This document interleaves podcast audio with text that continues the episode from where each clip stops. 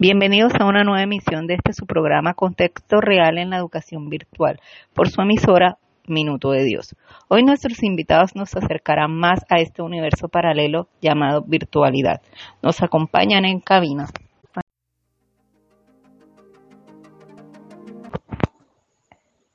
Yoli Zúñiga, Yadira Velázquez, Denis Rada y a quien escuchan, Ana.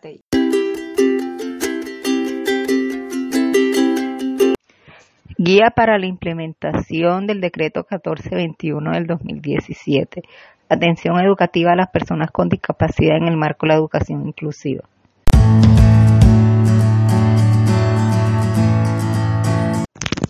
Hola, buenos días. Mi nombre es Ana Michelle Telles. Soy estudiante de licenciatura en Pedagogía Infantil de noveno semestre en la Universidad Minuto de Dios.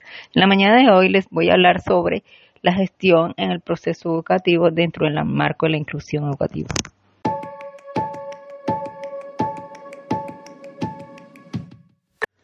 Para hablar de inclusión, se implica la transformación de culturas, políticas y prácticas dentro del sistema educativo en general.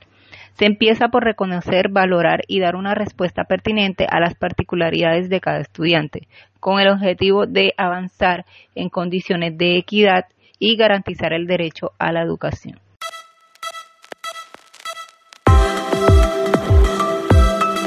Regresamos a esta una nueva emisión con una invitada muy especial. Hola, buenos días. Mi nombre es Jolie Esther Zúñiga. Soy estudiante de licenciatura en Pedagogía Infantil de noveno semestre de la Universidad Minuto de Dios. En la mañana de hoy les voy a hablar un poco acerca del ambiente escolar que hace parte de la guía de implementación del decreto 1421 del 2017.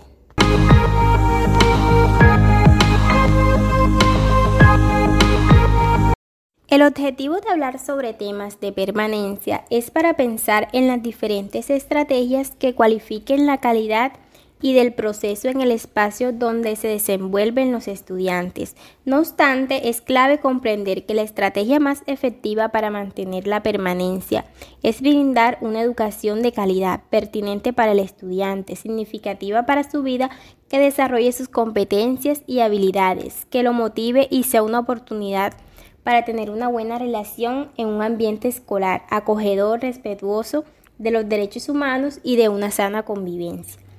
Calidad, procesos productivos pertinentes y continuidad educativa. Si bien es cierto, el decreto menciona una serie de herramientas importantes para favorecer el proceso de educación inclusiva. Es importante que se desarrollen en el marco de unos momentos y procesos fundamentales. Estos están orientados a fomentar la calidad de la educación inclusiva para personas con discapacidad y que estos estudiantes logren los aprendizajes en cada grado. Estructuración e implementación del PIAR segunda parte. Durante la entrevista inicial que se realiza en el primer mes de ingreso del estudiante, se debe realizar una valoración pedagógica donde se pueda identificar sus gustos, capacidades, habilidades de los estudiantes, intereses y motivaciones, estilos de aprendizaje, así como identificar los ajustes razonables y los apoyos que requieran en su proceso educativo. Y salud si participa en actividades culturales, deportivas o sociales que amplíen el conocimiento sobre el proceso que adelanta al estudiante y de los avances logrados. Este proceso de valoración lo realiza el docente según las características de la institución educativa. Este contará con el apoyo del docente orientador, coordinador o del docente de apoyo. Con base en los resultados de la valoración pedagógica, se definen los ajustes razonables, adelantar y se firma el acta de acuerdo con las familias. Cuando el PIER se resaltan distintos ajustes para favorecer el desarrollo, aprendizaje y participación del estudiante. Estas deben visualizarse en la planeación pedagógica del aula y en el seguimiento de las actividades implementadas desde el diseño universal. Si encontramos que un estudiante con discapacidad por su avance y desarrollo ya no requiere PIAR, puesto que es suficiente con el desarrollo de experiencias basadas en el diseño universal, se hará correspondientemente justificación en el PIAR y en el informe anual de competencias de ahí en adelante ya no se usará esta herramienta con ese estudiante. Esta decisión quedará soportada en la historia escolar del estudiante junto con la implementación y evaluación del PIAR.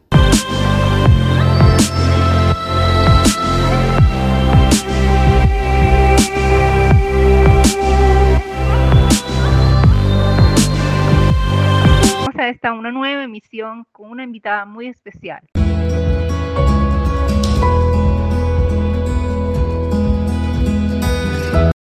Hola, buenos días. Mi nombre es Yadira Velázquez, estudiante de noveno semestre de la Universidad Minuto de Dios. En el día de hoy vamos a hablar un poco acerca del tema gestión de los recursos y procesos para mejoramientos institucionales.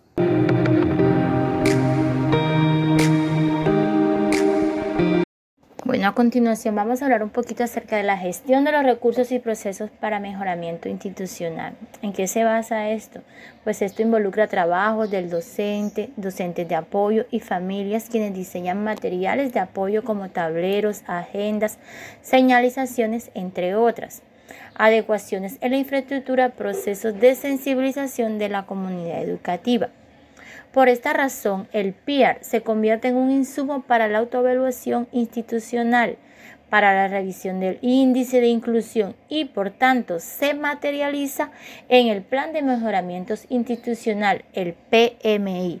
En el PMI se deberán incorporar por cada una de las dimensiones con miras a Primero que todo, garantizar que el estudiante tenga los apoyos a medida que van avanzando en los grados y niveles avanzar cada vez más en las cualificaciones de instituciones educativas como oferta general. Por lo anterior, de acuerdo a los ajustes y, y apoyos que se definan en el PIAR, la institución educativa revisará los requerimientos y desarrollos necesarios en cada una de las siguientes dimensiones.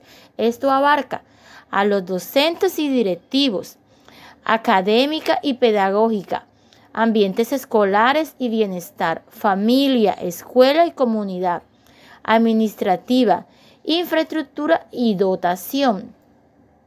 Algunos trabajos articulados con familias y cuidadores. Las familias como sujeto colectivo de derecho. Por esto es importante que el equipo de la institución educativa adelante procesos de formación tienen la responsabilidad de agenciar el desarrollo de cada uno de sus miembros y familias en los estudiantes con discapacidad para la garantía de los derechos, reconozcan sus prácticas, saberes, dificultades y las vinculen activamente en las instancias de participación de la escuela y los ayuden a conformar o consolidar redes de apoyo. Es muy importante la participación de las familias en la educación de los niños con discapacidad.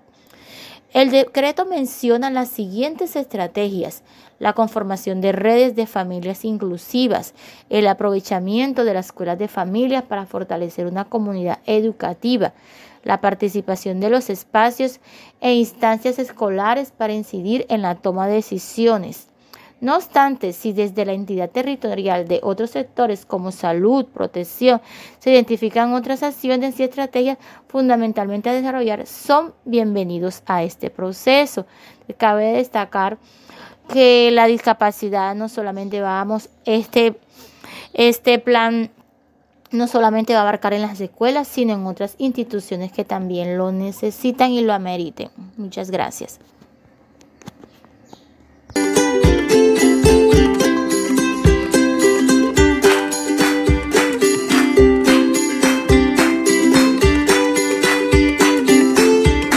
Y regresamos a esta una nueva emisión con una invitada muy especial.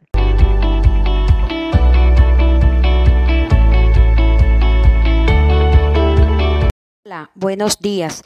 Mi nombre es Denis Rada, estudiante de licenciatura en Pedagogía Infantil de décimo semestre de la Universidad Uniminuto de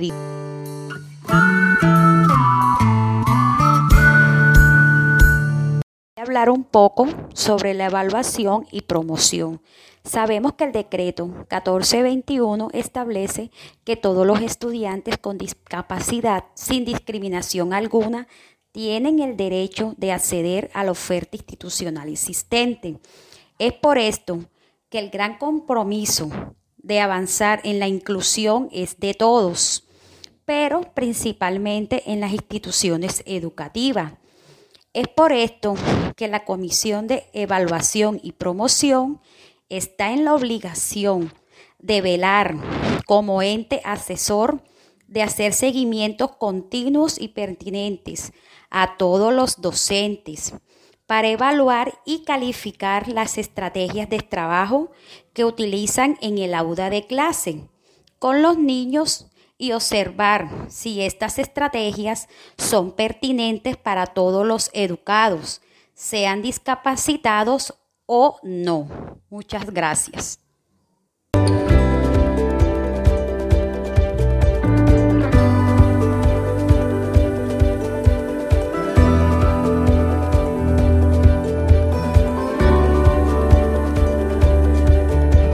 Gracias a todos.